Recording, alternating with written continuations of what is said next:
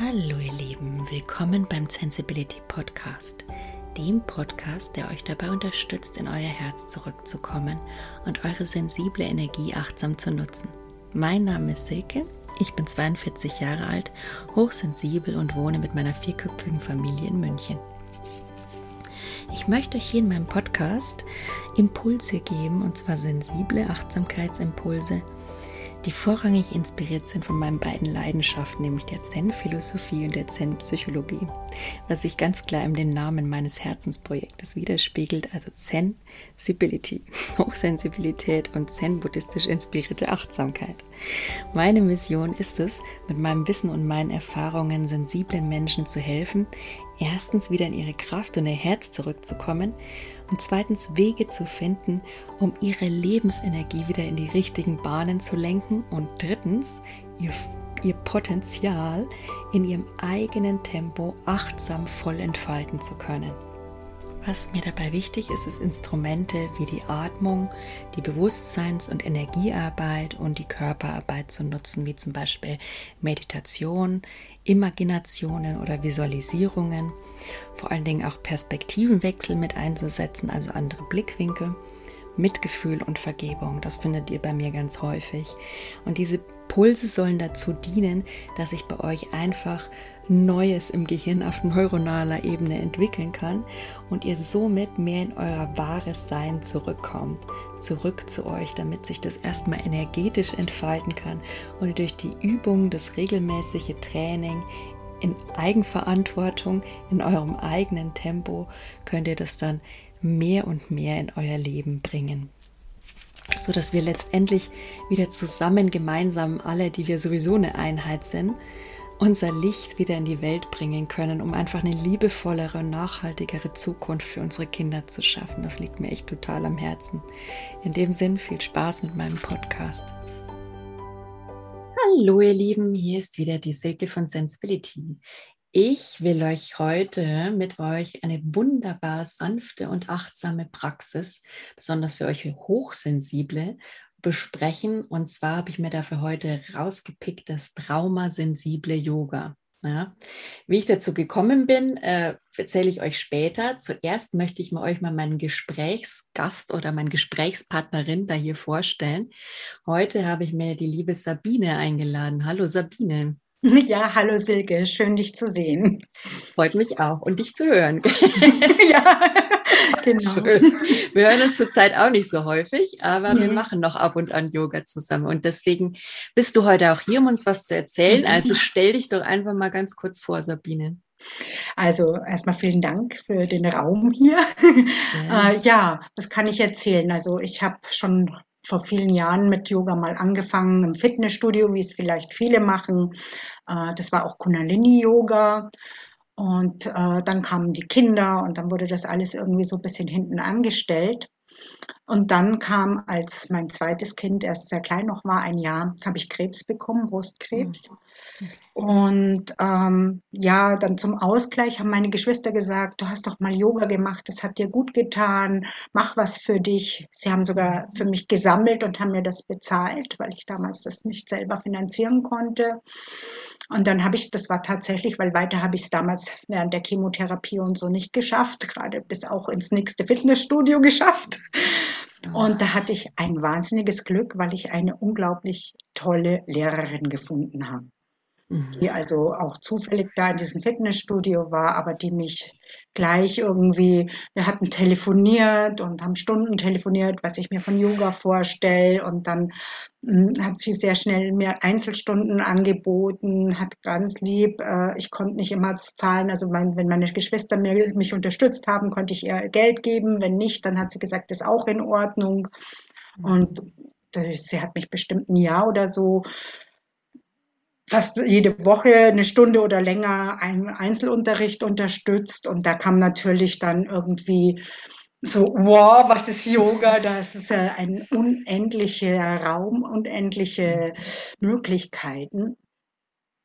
Ich bin dann auch nach Indien mal zwei Wochen, um mal wirklich äh, am, an der Wurzel des Yogas zu sein, dort in die Schule gegangen. Und dann war natürlich der Weg nicht mehr weit, dass ich gesagt habe, ich möchte Yoga unterrichten selber auch. Beziehungsweise da habe ich noch nicht gesagt unterrichten, ich möchte tiefer ins Yoga rein. Und habe mich dann für eine Yogalehrerausbildung entschieden. Und ja, das ist ja dann auch während der Ausbildung, das ist einfach äh, Entwicklung, Transformation, was du dann mitmachst. Das ist ja nicht einfach, viele meinen einfach, das ist irgendwie wie Gymnastik da vorne, das ist es einfach gar nicht. Das fand ich auch ganz interessant in der Ausbildung zu sehen. Und äh, wir mussten dort auch eine Facharbeit schreiben und meine Yogalehrerin hat halt auch immer sehr gezielt drauf geschaut, wie kann ich dich, also wie sie mich unterstützen kann, dass ich äh, sehr vorsichtig auch diese Angst loswerde. Ich meine, wenn man so eine Diagnose hat und Chemotherapie und alles hinter sich, ähm, ich hatte dann auch Panikattacken und ähnliches danach. Ähm, um mich da zu stärken und zu unterstützen.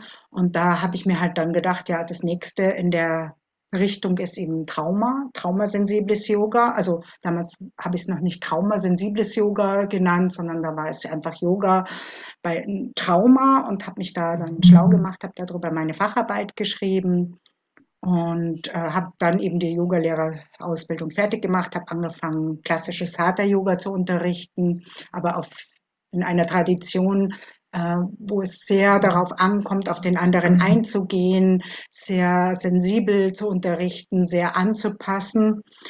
Und ja, irgendwann ploppte auf Facebook bei mir auf Ausbildung traumasensibles Yoga. Und das hat mich sozusagen äh, direkt angesprungen. und deswegen habe ich diese Ausbildung gemacht. So bin ich dazugekommen. Und äh, ja, ich finde, ich glaube, Inzwischen unterrichte ich seit sechs Jahren traumasensibles mhm. Yoga ähm, eben eine Gruppe speziell für Frauen, aber ich habe eben auch schon Flüchtlinge unterstützt und habe da auch sehr viel positives Feedback bekommen und es macht mir sehr, sehr viel Spaß, einfach weil es darum geht, sehr individuell und sehr sensibel auf die einzelnen Menschen einzugehen und das liegt mir einfach viel mehr, als irgendwie da vorne was vorzutun und alle sollen was nachtun. Das ist eigentlich für mich auch viel mehr Yoga von mhm. dem eigentlichen Yoga-Verständnis her. Ja, und so mache ich das heute nach wie vor und auch noch meine andere Gruppe. Also ich habe zwei Gruppen, noch eine also normale Hatha-Yoga-Gruppe, aber auch da gibt es eher so diese körperlichen Einschränkungen, die sie haben, wo ich sensibel drauf eingehe. Und äh, ja, das macht mir einfach, Yoga ist einfach für mich mein, mein Weg geworden, mein Lebensweg. Weil ich jetzt mhm. auch gerade eine Yoga-Philosophie-Ausbildung mache, eine dreijährige. Spannend. Ja, ist wirklich sehr spannend. Und ja, da wird, glaube ich, bis zu meinem Lebensende wird es keinen Punkt geben, wo ich sage, okay, jetzt weiß ich genug. Weil da ja. wirklich genug nachkommt immer. Ja, das ist ja auch, man lebt ja auch, um zu lernen. Also ich finde es auch das schön. Ich glaube, mir wird sonst unendlich langweilig werden, wenn irgendwann alles fertig wäre und man gar nichts mehr aufnehmen müsste. Ja, das ist halt auch Entwicklung. Du entwickelst, man, jeder Mensch steht zu jedem Moment an einem anderen Punkt. Mhm. Und äh, diese Entwicklung, die machen wir alle mit. Aber die Frage ist, was machst du aus dieser Entwicklung? Schaust du nur mhm. einfach, dass du, wie du älter wirst oder nimmst du mehr damit raus? Ne? Ja, absolut. Ja, das kann ich auch noch 100 Prozent unterschreiben. Und ich glaube, das Schöne an dem Yoga, das du praktizierst, ist auch, dass es so authentisch ist und so auch ein Stück von deiner Geschichte mitvermittelt. Also du hast es ja auch selber für dich durch deine Umstände erlebt und mhm. entwickelt für dich, dieses traumasensible Yoga. Ich glaube, jeder gibt da auch so ein bisschen seinen eigenen Stil rein. Unbedingt, und ja mit sehr viel Körpergefühl und mit sehr viel Sanftheit und, und Achtsamkeit. Das finde ich immer bei dir so wunderschön, wie du das oh, machst. Das also so, Danke dir. Also ich muss sagen, ich nur kurz zu meiner Geschichte, so sind wir eigentlich zusammengekommen. Also ich bin 2019 hatte ich mein, meine letzten depressive Phase. Ich berichte ja auch immer so ein bisschen, dass ich eben eine rezidivierende Depression habe und mal wieder so Phasen immer mal wieder gibt schauen wir mal, wie sie wie sich entwickelt, sage ich immer. Aber auf jeden Fall bin ich da dann eben wieder zum Yoga gekommen, das ich vorher schon mal gemacht habe. Aber es war halt so das klassische Hatha-Yoga vorher. Ich hatte irgendwie fünf Yogakurse und es war halt irgendwie auch so ein bisschen leistungsorientiert. Mhm. Ja, es hat dann auch immer einer gern, also es gibt in München ja auch so ein bisschen schickere Studios und da wird dann auch gern nochmal so korrigiert und geht doch richtig rein. Also es soll jetzt keine Kritik sein, aber für mich war es nicht das Richtige, ja, mhm. weil sich's für mich weiß ich nicht, das, ist, das hat mich wieder zu sehr in den Kopf gebracht und, und sehr weg vom Gefühl und auch in dieses Leistungsdenken rein und, und gar nichts mehr Mitgefühl und Sanftheit für mich in mhm. Verbindung war. Und dann kam ich dann eben in deine Truppe. Also es gab damals 2019, soweit ich mich erinnere, online auch noch nicht viel Angebote für traumasensibles Yoga. Hast mhm. du das irgendwie, wie hast du das so wahrgenommen in der letzten Zeit? Also äh, im Moment höre ich immer wieder auch von den anderen, dass es tatsächlich einige Gruppen gibt in München auch, aber es ist nicht sehr viel, was es gibt. Ja. Ähm, in dem, ähm, ja, zum Teil wird es nur im Sitzen praktiziert, was ich Echt, ein bisschen zu wenig finde. Also klar, dann hast du irgendwie den Stuhl und hast mehr Sicherheit, aber ich denke auch, dass das Potenzial deutlich weniger ist, was du ausschöpfen kannst im Sitzen. Mhm. Ähm, kann man, man kann es machen, also ist gar kein Thema. Und es gibt vielleicht auch Menschen, für die es besser ist. Das weiß ich nicht. Das möchte ich jetzt einfach mal in den Raum stellen.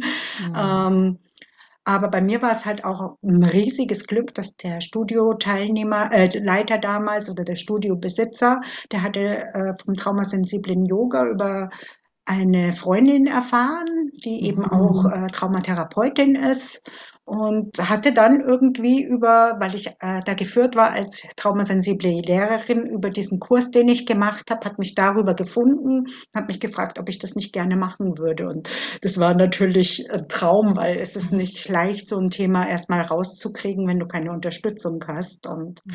das fand ich also schon mal sehr toll. Und so bin ich also auch dazu gekommen, dass ich seitdem auch in dem Studio, auch wenn der Leiter die Leitung sich ja geändert hat, aber dass ich so. Das ist da, wo du jetzt noch bist, da, wo wir uns immer treffen. Magst du es mal kurz sagen? Kannst gerne auch mal Werbung machen, wenn das für genau. dich passt. Ja klar, ist. das ist das äh, Einatmen, Ausatmen in der Ther äh, 148 in der Theresienstraße 148. Mhm. Ähm, und äh, ja, die machen allen, alle möglichen Arten von Yoga. Und äh, ich gehöre aber nicht zu diesem Studio, sondern ich miete mich da quasi als Freiberuflerin ein jede Woche mhm. und zahle da Miete. Das heißt, ich habe nur am Rande mit dem Studio selber zu tun. Aber mhm. wer mag, kann äh, mehr Informationen zu dem Kurs finden unter www.suryayogamünchen.de. Genau. Ja. Genau, das kann man vielleicht nochmal irgendwann bei, am Rande mal dazu schreiben. Absolut, ich schreibe das auch mit rein, ja. In die das Beschreibung kein Thema. Surya Yoga, wie bist du da drauf gekommen? Hat das jetzt irgendwie eine Bedeutung, Surya? Ja klar, Surya ist, äh, bedeutet Sonne oder Sonnengott.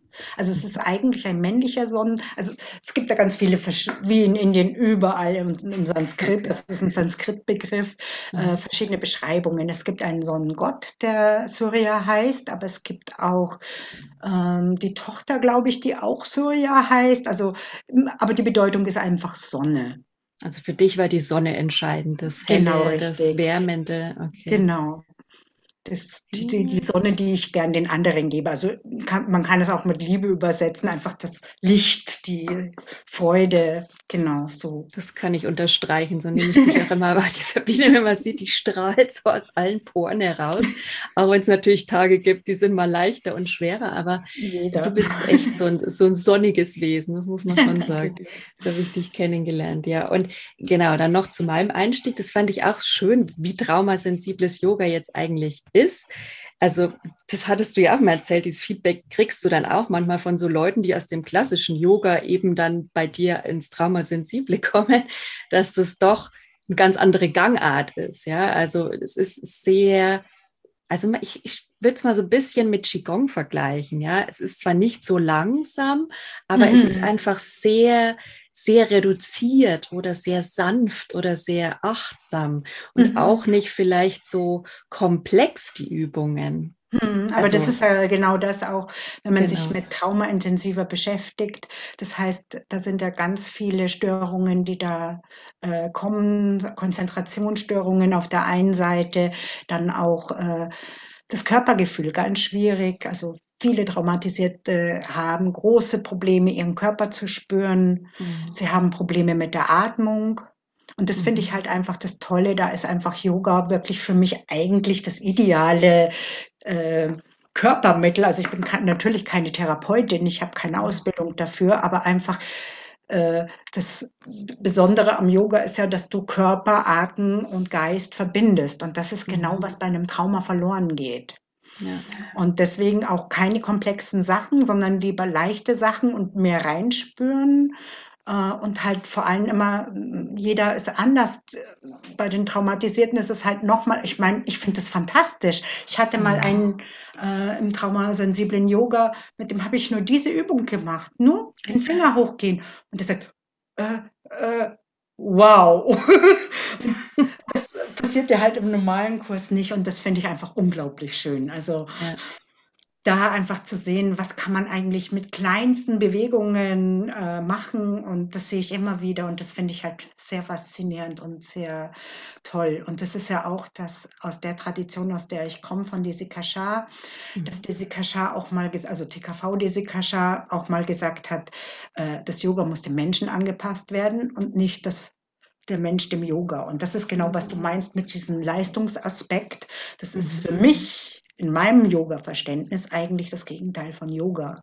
Mhm. Natürlich soll man schauen, dass der Raum erweitert wird, dass die Fähigkeiten erweitert werden, aber es gibt einfach Leute, die von den Fähigkeiten das eine oder das andere nicht können. Ich meine, wenn jemand ein kaputtes Knie mhm. hat, kann ich nicht sagen, jetzt mach einen Fersensitz. Das geht einfach nicht. Und wenn sich im Trauma-Yoga jemand nicht auf den Boden legen kann, kann ich nicht sagen, okay, dann halt nicht, oder?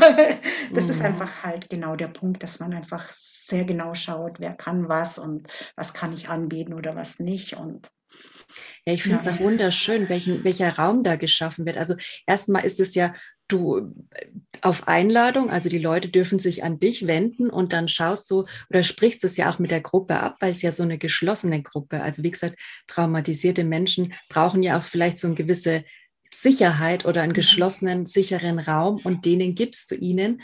Und dann beschäftigst du dich ja auch dann mit den Menschen, wenn die da sind, dass du einfach auch mal mit ihnen redest und fragst, was sich, was für sie gar nicht geht oder wie würdest du es beschreiben? Wie gehst du da so vor in der Aufnahme von neuen? Ja gut, erstmal mache ich auch klar, dass nichts ein Muss ist, dass alles ein mhm. Angebot ist. Das heißt, äh, wenn jemand jetzt plötzlich sich unwohl fühlt. Es gibt ja einfach zum Beispiel eine, eine, klassische Position ist der Held, wenn ich hier die Arme auseinandernehme, eine Brusterweiterung äh, mache. Das mhm. können manche einfach nicht, weil sie in ihrer Angst sind und äh, dann Panik kriegen, wenn sie sich hier aufmachen. Mhm. Und das muss man ja erstmal rausfinden. Das müssen auch die Teilnehmer selber erstmal rausfinden. Das mhm. wissen sie vorher vielleicht gar nicht. Ja, Deswegen kann ich gar nicht am Anfang sagen, ähm, mach das nicht, mach das, sondern ich muss sagen, spür mal ganz vorsichtig in dich rein, geh nie über irgendwelche Grenzen. Wenn irgendwas sich nicht gut anfühlt, wenn du dich unwohl fühlst, dann sag Bescheid, dann schauen wir, dass wir was anderes ähm, finden, was für dich gut ist, was für dich passt. Und mhm. das ist einfach dieses, also kein Zwang, kein du musst irgendwas machen, du musst es so und so machen, sondern das einfach viel lockerer zu nehmen, sondern sich einfach auch daran freuen, dass eben ganz kleine Bewegungen schon unglaublich viel bewirken können. Also es gibt einfach auch Leute, die so stark in einem Trauma sind, dass einfach mehr nicht geht als sowas, was ich vorher gemacht habe. Das ist für die schon mhm. eine Wahnsinnserfahrung. Mhm. Und äh, das ist einfach genau auch zu sagen, pass auf, pass gut auf dich auf, achte auf dich schau in dich rein und sag Bescheid, wenn irgendwas nicht passt, dann ändern wir es. Mhm. Das ist einfach das Angebot. Ja, und, und was macht man dann, wenn es dann doch mal zu kritischen Situationen kommt oder ist es schon mal da zu kritischen Situationen gekommen oder sind die Menschen dann doch so reflektiert, dass sie damit schon umgehen können? Trauma ist ja doch sehr spezifisch schwierig manchmal. Ja, also im, im Prinzip habe ich ja auch als äh, Bedingung, dass äh, man sich schon einigermaßen gut kontrollieren kann, dass man mhm. zum Beispiel auch unter Umständen Skills hat, mit denen man sich helfen kann. Also ich sage jetzt als Beispiel mal einen Igelball oder so, wo man sich wieder in die Gegenwart holen kann. Ich meine, die meisten aus dem Kurs, die kenne ich ja nun schon sehr, sehr lange, viele Jahre, also wirklich seit sechs Jahren einige. Wow. Und ähm, da weiß ich natürlich genau, was geht, was geht nicht, wo haben sie ihre mhm. Probleme, merke genau, oh, jetzt wird's kritisch. Aber ich habe es tatsächlich relativ am Anfang sogar mal gehabt, äh, dass eine so, Frau so dissoziiert ist, dass ich, äh, dass sie weg war quasi, nicht mehr richtig ansprechbar. Mhm. Ähm, dafür ist es halt eben wirklich wichtig, diese Ausbildung gemacht zu haben, diese Fortbildung speziell auf Trauma, weil vom Yoga her braucht man einfach in erster Linie Sensibilität. Ich glaube, dafür brauchst du gar nicht unbedingt zwingend diese Ausbildung, diese Fortbildung, sondern um sich genau mit dem Thema Trauma zu beschäftigen und auch genau mit dieser Situation beschäftigen, was tue ich dann, wenn jemand weg ist. Mhm. Und ähm, gut, man am, im, im besten Fall hat man halt auch noch Notfallnummern, aber das will ich natürlich gar nicht, dass das irgendwie passiert. Ne? Aber ähm, das habe ich, wie gesagt, ich habe dann gelernt, was ich mache. Das Wichtigste ist natürlich Ruhe bewahren und dann einfach anzufangen. Und es hat gut funktioniert. Ich habe sie gut wieder rausbekommen, relativ zügig. Und dann war mhm. alles auch in Ordnung. Aber das ist halt, denke ich, wenn man mit traumatisierten Menschen arbeitet, ist es einfach ganz, ganz wichtig, sich wirklich intensiv mit dem Thema zu beschäftigen, weil das sind nicht einfach nur Menschen, die manche Sachen nicht können, sondern das ist so fein und diffizil und ähm, um zu wissen, was, was, was passiert dann. Ich höre es ja auch immer in den Gruppen selber wieder, dass selbst die Profis nicht wissen, oft, was man macht. Ich hatte auch schon mal einen Traumatherapeut, der gesagt hat, er ist dazu gekommen, weil er selber ein Trauma hat und ähm, wie so viele, wie die meisten, werden sie alle erst auf Depression behandelt, bis dann irgendwann Jahre später mal rauskommt, es ist ein Trauma. Und das ist halt äh, schockierend, weil ein Trauma muss einfach anders angegangen werden. Ja, also ich glaube, das ist auch wirklich echt noch so das große Problem unserer Psychologie oder unserer Psychiatrie, dass da so gar nicht genau hingeschaut wird, was jetzt genau ist. Aber das wird sich vielleicht auch noch entwickeln. Also hoffe ich zumindest, dass sich da noch wäre schön, wäre wichtig, ja. Also ich denke, bei mir war es jetzt auch so, dass ich sage, ich habe eher so ein Entwicklungstrauma. Ich kenne auch viele, die sagen, wer hat heutzutage eigentlich kein Entwicklungstrauma? Ja, wir haben alle Traumata. Die Frage ist immer nur, wie intensiv und wie ausgeprägt es ist. Also das ist mhm. für mich so die Unterscheidung. Also und auch die ich, Fähigkeit, es zu verarbeiten. Genau, genau. Was jetzt also nicht negativ ja, gemeint ist. Also du bist kein, kein Verlierer, wenn du das nicht schaffst. Aber es gibt einfach Menschen, die es besser schaffen und Menschen, die es weniger gut schaffen. Ne? Ja, eben. Und ähm, man darf diese Resilienz, also diese Widerstandskraft auch besser damit umzugehen, ja erst lernen. Und dafür ist gerade Yoga ja auch so ein Tool, das aufzubauen. Ne? Also je besser man seinen Körper kennenlernt, desto besser kann man mit seinen Gefühlen umgehen und desto besser kommt man vielleicht auch mit seinem Trauma letztendlich wieder zurecht. Genau. Ne? Und das ist halt auch einfach, auch das äh, nochmal zu stärken, das Selbstbewusstsein, weil wenn du merkst, ich sage jetzt mal ein Beispiel, du gehst in die Vorbeuge und kriegst da auf einmal das Gefühl, du verlierst alles, du verlierst den Boden und merkst aber, du kommst unten an und es fühlt sich dann wieder gut an und das nächste Mal kannst du es besser machen. Mhm. Dann hast du Selbstbewusstsein für deinen Körper, für ein besseres Gefühl gewonnen und damit hast du auch für deine, für dein Trauma was Positives schon gewonnen. Mhm. Ja, also ich finde es ja immer wunderbar, schon allein dieser weniger ist mehr Gedanke, der beim traumasensiblen Yoga mhm. natürlich aus einem anderen Grund, aber trotzdem ist es eigentlich für uns heutzutage, die wir immer so auf Performance und auf mehr, mehr, mehr, diese Feinfühligkeit dann zu entwickeln, das ist sowas, also das ist das, was mich dabei so begeistert mhm. und fasziniert, wie ich da auch wieder anders ins Fühlen komme und viel tiefer ins Fühlen komme. Und als Hochsensibler, ich sage ja, also hängt für mich schon auch immer mit einer gewissen Traumatisierung zusammen. Also wie mhm. gesagt, bei mir verschiedenste, auch so transgenerational, ich weiß nicht, ob du das schon mal gehört hast, oder frühkindliches Trauma, mhm. vererbte Traumata gibt es ja auch, gerade so aus den Kriegsgeschichten, ja. Und das weiß man dann meist gar nicht, wie du vorhin gesagt hast, und äh, kommt dann irgendwie die Behandlung äh, und wird dann falsch behandelt. Aber deswegen ist dieser Ansatz weniger ist mehr eigentlich, glaube ich, für alle Menschen so wichtig, weil ja, wir ja, das ist halt auch, weil wir vergessen, verlernen, ins Pure zu gehen. Das ja. ist ja, mein Traum wäre ja immer noch irgendwo einen Ort zu schaffen, wo man eben Menschen mit, äh, die unter Stress, die unter Burnout, unter Trauma, unter allem möglichen leiden, dass man einfach einen ruhigen Ort in der Natur schaffen kann, mhm. wo die Menschen einmal mit Yoga sich spüren können, aber auch einfach nur barfuß auf einer Wiese gehen. Einfach nur da sitzen, den Blättern rauschen, sich einfach freuen über eine Blume. Das sind ja diese mhm. kleinen Sachen, die man in dem ganzen Stress im Alltag einfach total verliert. Ne? Absolut, ja. Und das ist einfach ja. wahnsinnig wichtig. Und das ist eben auch, finde ich, in dem Yoga so wichtig, einfach mal genau nur Kleinigkeiten zu beobachten, zu beobachten, hallo, jetzt mache ich nur das. Und gerade mit Trauma, ich denke, bei dir ist es trotzdem auch nicht anders.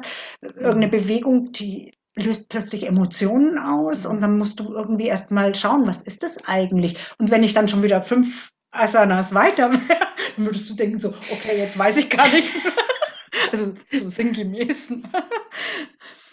Und da ist es halt wichtig, einfach langsam vorsichtig reinzuschauen, reinzuspüren für sich selber auch. Und daraus entwickelt sich das auch dann. Also, oder entwickelt sich der Fortschritt dann auch und die Resilienz auch und mhm. das Vertrauen. Mhm. Ja, ich finde auch, auch diese Gruppendynamik, die sich da entwickelt. Also wir sind ja jetzt bei der Gruppe äh, eben ein, in der Theresienstraße eine kleinere Gruppe, aber dafür finde ich umso tiefer kann man sich dann spüren und umso mhm. tiefer lernt man sich dann kennen. Ich finde es schon irgendwie, das Ich finde es so, so liebevoll, auch untereinander ja. alle. Das ist so schön. Jeder passt auf jeden irgendwie auf. Ja. Das finde ich so unglaublich schön. Also das ist wirklich unglaublich wertvoll. Das ist echt, ja. Also so ganz sanft und liebevoll alles. Also ich bin immer noch begeistert. Deswegen habe ich gesagt, Sabine, irgendwann musst antreten zum Interview. Du kommst nicht drauf. So besondere Sachen und besondere Menschen möchte ich den Hörern und anderen Menschen immer nicht vorenthalten, weil ich finde, das, das kann eigentlich jedem was bringen. Ja, also ich denke auch, wie gesagt, so so sehr verschieden ist es auch in einer anderen Gruppe für mich gar nicht, weil einfach das auch äh, von meinem Yoga-Verständnis ja. Ist, ich meine, ich habe selber mal, das war sehr lustig, ich glaube, das war Ashtanga-Yoga in einem Fitnessstudio. Da hatte ich dann schon mindestens zehn Jahre Yoga und war Yogalehrerin und alles und habe dann irgendwie gedacht, wie soll ich jetzt atmen in der Geschwindigkeit? Also, oder wirklich drauf achten. Ähm, sicher kann man das auch machen, aber ich finde es einfach nicht tief genug. Also mir ist es zu schnell, mir ist es zu. Es kommen auch viele rein, die sagen, nö, ist mir zu langsam, ist mir zu langweilig, ist auch okay. Also es mhm, gibt klar. genug Möglichkeiten. Wer, wer bleibt, der bleibt meistens dann Jahre. Aber es passt halt nicht jedem. Ne? Aber das ist auch in Ordnung so. Ja, würde ich auch sagen. Für jeden findet sich das passende Genau. der passende Kunde und das passende Angebot. Ne? Auch Yoga so. muss nicht für jeden der Weg sein. Ne? Nee. nee. Ich habe ihn einfach für mich entdeckt und für mich gibt es einfach da keine Alternative wirklich. Ja, das stimmt. Ja, Hochsensibilität ist ja, also für mich ist das ja auch immer so eine Reizüberflutung. Ne? Und mhm. wenn ich dann, ich nehme ja sehr intensiv, also in meinem Kanal geht es um Hochsensibilität und Achtsamkeit, das weißt du ja. Ja, ich habe ja auch schon immer wieder reingehört. mal reingelinst. ja. Und also eben, es ist so, wenn man in dieser Schnelligkeit, also ich war einmal in diesem gehypten, wie hießen das, mit diesem Rumgehüpfe zu Musik. Ich fand es ja total cool, weil ich liebe Musik und Tanzen. Wie hieß denn das? Rumba Zumba hieß es, oder? Gibt's okay, auch kann sein, Zumba? ja. Humba, da geht so ganz schnell und zur Musik irgendwie so hier Choreos auch so eine, und ich wollte immer mit, aber es hat mich so frustriert, weil ich irgendwie mein Kopf kam nicht hinterher, mein Körper kam nicht hinterher und ich war immer noch am Verarbeiten und es war einfach zu laut, zu viel und deswegen bin ich einfach auch so, dass ich sage, ich brauche einfach weniger ist für mich als hochsensibler mit all dieser intensiven Sinneswahrnehmung, hören, sehen, riechen und auch, ich bin ja auch so ein riesengroßer Empath, dass ich auch immer so fühle, was ist da für Stimmung mhm. im Raum und, und Energien und Atmosphäre. Also je weniger ist bei mir äh, besser.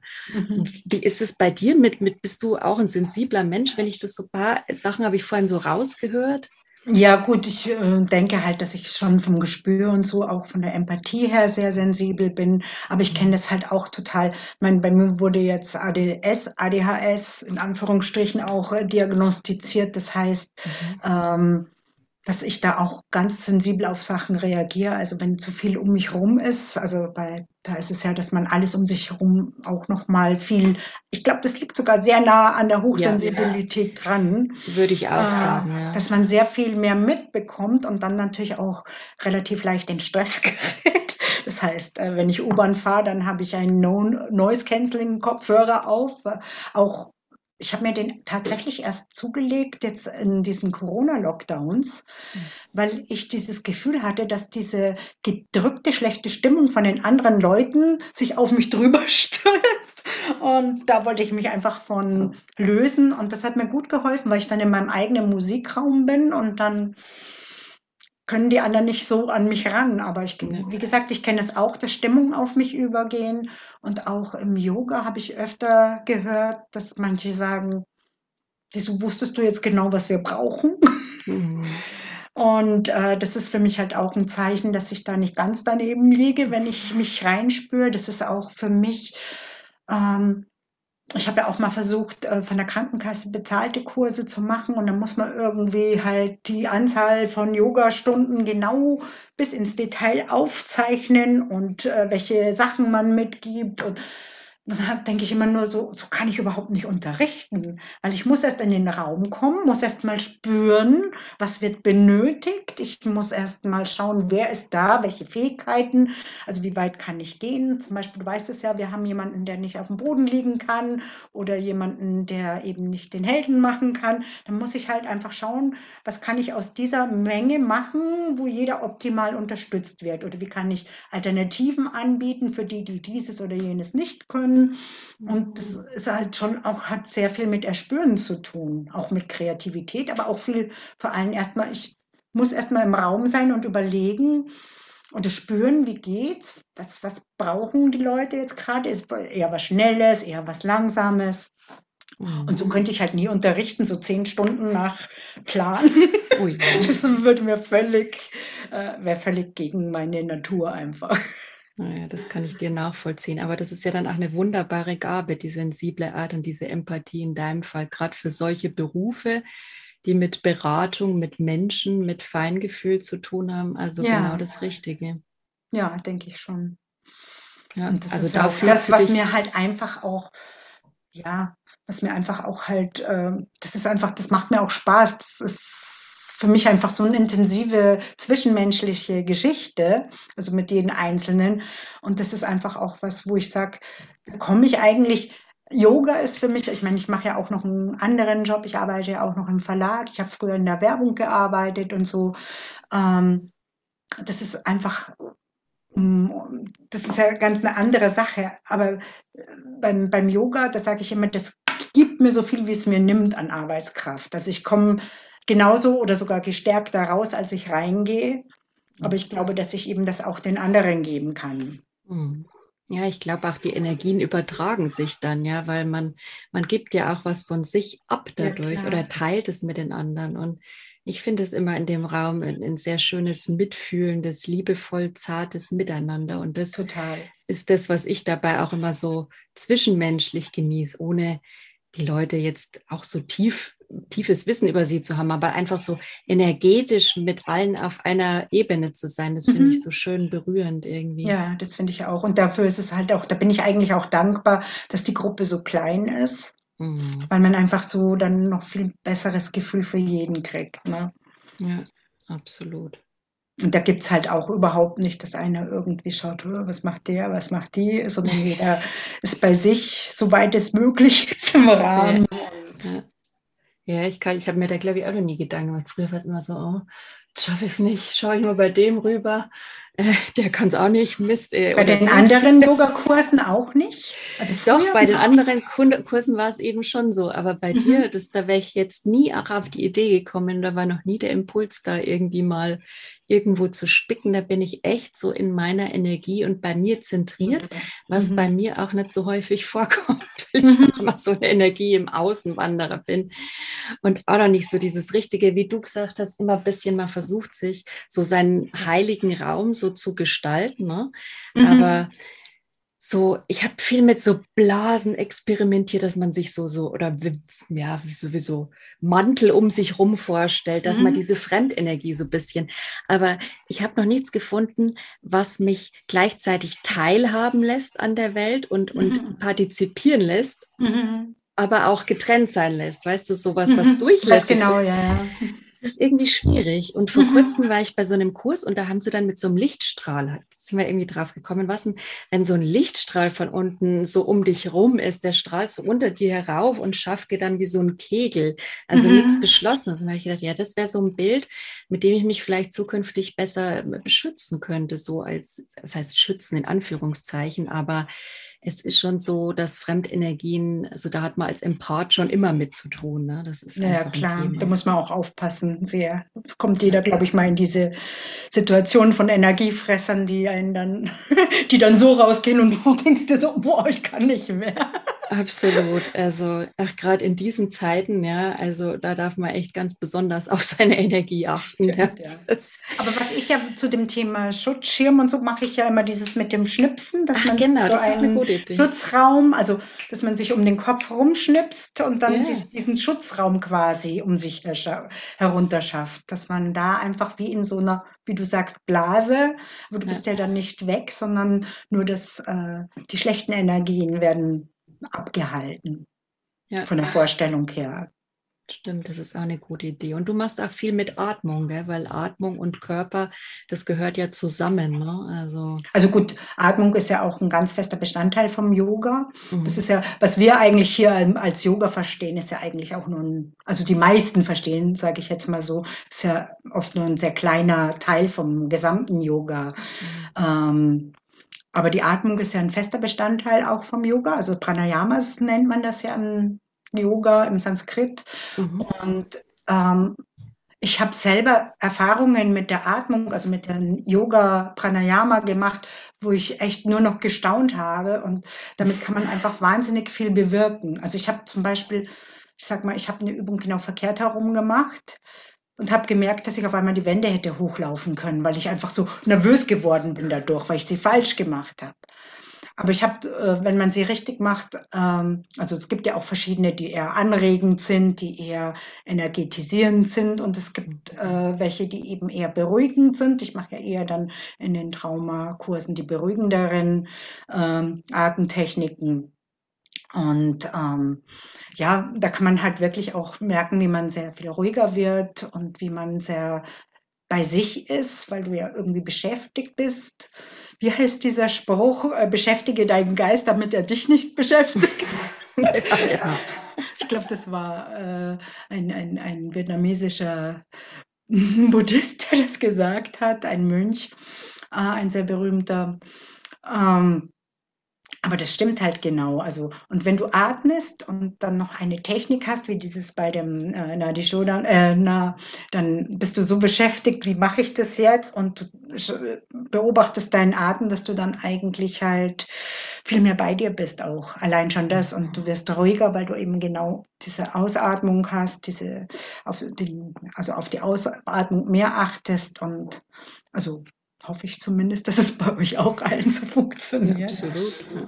Aber was ich halt tatsächlich mal äh, erlebt habe, war, dass ich Fieber hatte und dass ich äh, zufällig von meiner damaligen Yogalehrerin eben auch eine Technik gelernt hatte, sowieso drin, die kühlend ist. Machen wir ja auch manchmal diese Schitterli zum Beispiel.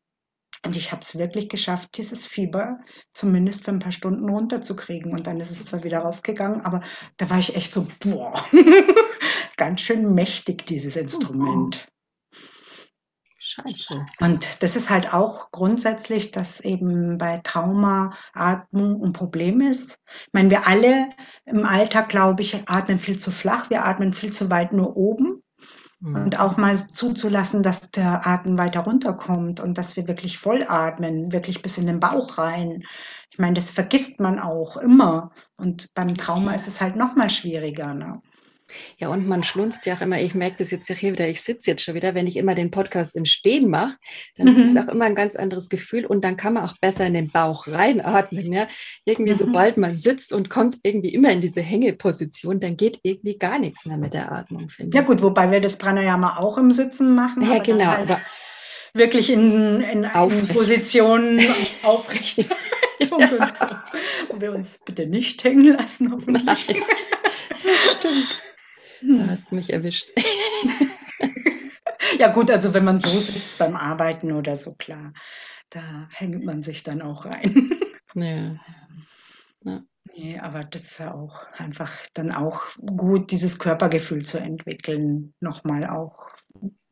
Es ist ja, gibt ja auch dieses Sagen, dass wenn jemand traurig ist und dann gehst du ja automatisch eigentlich so gebückt, gehängt, wenn es dir nicht gut geht, dass wenn du dann versuchst, bewusst Brust raus, gerade, dass sich dann auch die Stimmung ändert. Auch damit hängt viel zusammen. Ja, kenne ich auch diese Fake it till you make it so ein bisschen, gell? So genau, dann, ja, ja. dass der Kopf dann nachzieht. Ja, ich glaube schon auch, dass da was dran ist. Ja. Und das Aber, ist ja auch im Yoga, dass du immer wieder eigentlich vom Grunde her Positionen einnimmst, die du im Alltag nicht hast und dadurch auch lernst, einfach mh, mm, was Neues, also das einfach du neue Erfahrungen machen kannst dadurch. Und das finde ich eben auch sehr wichtig. Ja, absolut. Also neue Impulse, die der Körper wahrnehmen kann und die er auch noch nicht im Gehirn zuordnen kann, das ist genau. ja auch genau. wichtig, weil sonst würde ja gleich wieder das Rattern anfangen und irgendein Muster versuchen zu erkennen. Ja? Ganz genau. Und das ist halt genau das, was uns auch beim Yoga, also beim, bei den Asanas wachsen lässt. Mhm. Ja, schön. Ja, wir haben am Mittwoch auch wieder, gell? Ich muss mal wieder mhm. hinkommen. ja, ich warte ja schon fleißig auf dich. Wir, wir haben ja sogar schon Zuwachs auch nochmal gekriegt. Und, haben wir auch noch, ja, Wahnsinn. Mhm, und noch jemand ist wieder neu dazugestoßen und schön, ja, ein bisschen in Bewegung gerade, finde ich schön das auch. Freut mich, ja. Und deine andere Gruppe, du machst ja noch mit, mit Flüchtlingen, hast du mal gesagt, oder? Habe ich gemacht, aber das. Äh, Nein, hier im Jugendzentrum mache ich nicht. Aber das sind Erwachsene auch, sind okay. auch äh, nur Frauen, obwohl das für Männer auch offen ist, aber die trauen sich ja oft mit Yoga nicht so dran. Ne? Mhm. Aber ähm, da habe ich halt auch ein ganz gemischtes Publikum, das wirklich auch von der Altersrange, meine, so schön, meine älteste äh, Teilnehmerin ist 82. Boah. Und die ist mit ihrer Tochter immer da. Und das ist einfach so, die ist so süß. Also ich staune immer, was die alles noch hinkriegt und muss immer sagen, auch bei ihr, nimm den Ehrgeiz raus, nicht so viel, mach nur das, was geht, geh nicht drüber. Aber das ist so schön zu sehen, dass sie da auch einfach so voll dabei ist und ja, eine andere Teilnehmerin hatte auch, ich glaube, das steht sogar auf der Homepage, ich weiß es nicht, die hatte halt auch mal gesagt, sie findet das so schön, dass sie eben so von den ganz unterschiedlichen Fähigkeiten der einzelnen Teilnehmer, dass sie es immer schafft, das so zu verbinden, dass jeder ganz dabei sein kann. Und mhm. das ist halt einfach auch das, was was Spaß macht und was dieses Reinlauschen ist. Also ich würde mich auch trauen, jemanden mit einem Trauma in diese Gruppe mit reinzunehmen, einfach mhm. weil das Gut, es ist schon ein bisschen anspruchsvoller, komplexer, die äh, Übungen, aber ich gehe da genauso sensibel vor wie bei den Traumatisierten. Aber weil du sagst Flüchtlinge, ich habe halt früher Flüchtlinge ja auch unterrichtet. Das ist halt nur allerdings sehr, sehr schwierig, weil man jemanden braucht, der die Flüchtlinge zusammentrommelt und sagt, du musst da jetzt hingehen. Und alleine kann ich das alles nicht bewerkstelligen. Und äh, genau, diejenigen fehlen mir. Aber da habe ich auch ganz tolle Erfahrungen gemacht. Ich fand das ganz wahnsinnig. Ich stand plötzlich von der Gruppe nur, äh, wie viel waren das? 15 vielleicht? Flüchtlinge, männliche, nur rein männliche Flüchtlinge aus Irak und Afghanistan. Mhm. Und dann denkst du dir auch, oh, hm, du als Frau, wie kommst du da an? Nehmen die dich überhaupt ernst da vorne? Mhm. Und die haben wirklich erst so wie die kleinen Kinder rumgekichert, aber mhm. haben dann mitgemacht und dann habe ich halt auch tolle Rückmeldungen bekommen, dass sie auf einmal schlafen können oder so und das fand ich halt auch ganz toll. Also das hat mich dann nur noch mal bestärkt. Ne?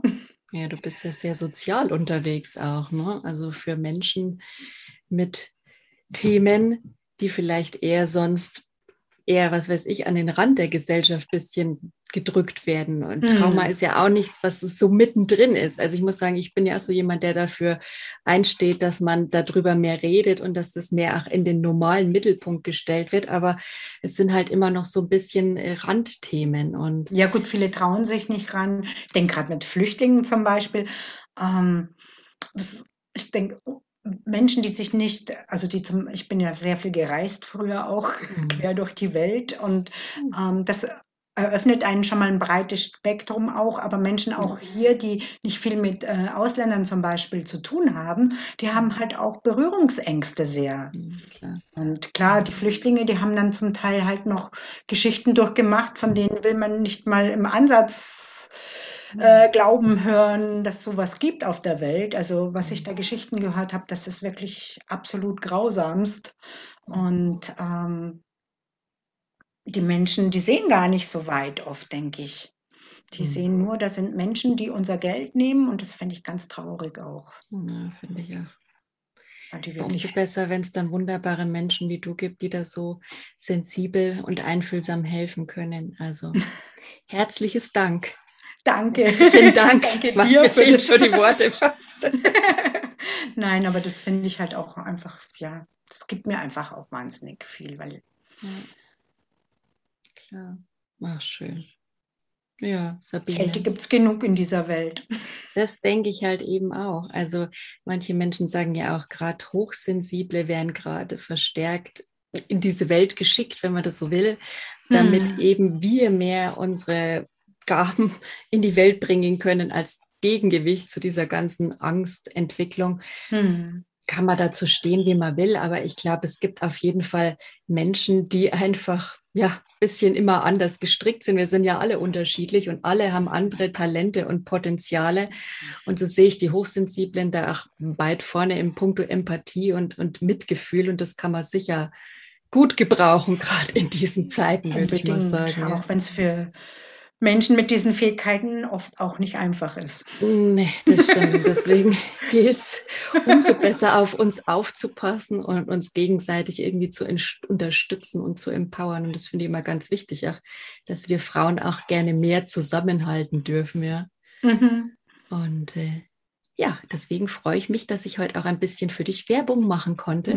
Danke dir. Ähm, und werde es natürlich in meine Beschreibung mit aufnehmen. Also mhm. Leute, falls ihr in München seid, aber ich glaube, du machst auch mittlerweile Online-Sessions oder wie ist das? Im Moment nicht mehr. Das war tatsächlich jetzt äh, im Corona-Lockdown auf spezielle Wünsche, die mhm. nicht verzichten wollten.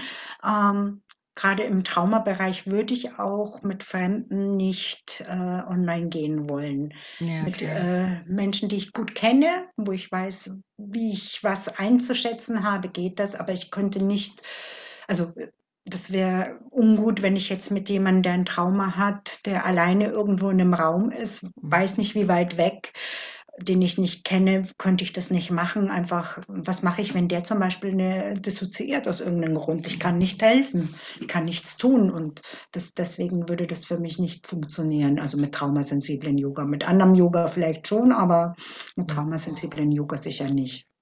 Ja, das klingt sehr verantwortungsvoll an der Stelle. Ja, ja muss so sein. Ja. Das ist ja auch eine große Verantwortung tatsächlich. Das stimmt. Mit Menschen zu arbeiten, ist schon nicht ohne, ja. Ja. Also, Sabine, ich mache Werbung. Danke. Hast du noch irgendwas, dir. was du abschließend sagen willst? Hm, nur, dass, ja, das ist einfach wirklich, was du sagst, dass es einfach wichtig ist, dass die Leute auch einfach schauen, dass sie offen aufeinander zugehen, dass sie mhm. aufeinander achtsam sind, dass sie mit sich selber achtsam sind. Egal, ob das jetzt mit Yoga ist, mit Achtsamkeitstraining, mit Qigong, mit einfach nur auf der Wiese barfuß stehen, ganz egal, aber passt auf euch auf und versucht es auch in die Welt zu tragen mit Vorsicht, nicht immer zu urteilen über andere sofort, sondern immer zu überlegen, was steckt dahinter. Da habe ich so viel Erfahrungen gemacht und das finde ich schön, wenn andere Leute das vielleicht auch von mir mitnehmen können. Danke dir für deine offenen Worte, sehr berührend. sehe ich auch so, bin ich voll bei dir. Und dir danke ich natürlich ganz besonders für dieses wunderbare Interview heute, in dem du ja, mir auch noch ein bisschen was über dich und deinen Hintergrund verraten konntest. Das wusste ich auch nicht so alles ganz und das war sehr spannend sehr und sehr gerne. berührend. Danke dir. Gerne. Dann wünschen wir euch noch einen schönen Abend und danke dir für dein Dasein. Macht's danke gut, dir auch. Alles Liebe euch allen. Tschüss. Tschüss. Wenn mein Sensibility Podcast dich in deinem Herzen berührt und deine innere Wahrheit widerspiegelt, wäre ich dir dankbar, wenn du mich als Energieausgleich hier abonnierst. Und falls du gerne weitere sensible Achtsamkeitsimpulse von mir haben möchtest, schau gerne auf meiner Website unter www.sensibility.de vorbei. Da findest du zum Beispiel meinen Blog oder meinen Shop für sensibles Design. Zudem gibt es da auch demnächst ganz neue Angebote, auch in Richtung Coaching. Aber darüber werde ich nochmal an anderer Stelle informieren. Wenn du wie ich ein Insta-Fan bist, dann schau einfach unter Sensibility-20 bei Instagram vorbei und schau dir einfach mal in meinem Feed an, ob du noch ein paar interessante, sensible Impulse für dich finden kannst. In dem Sinn, ich wünsche dir alles Gute von Herzen, Säge.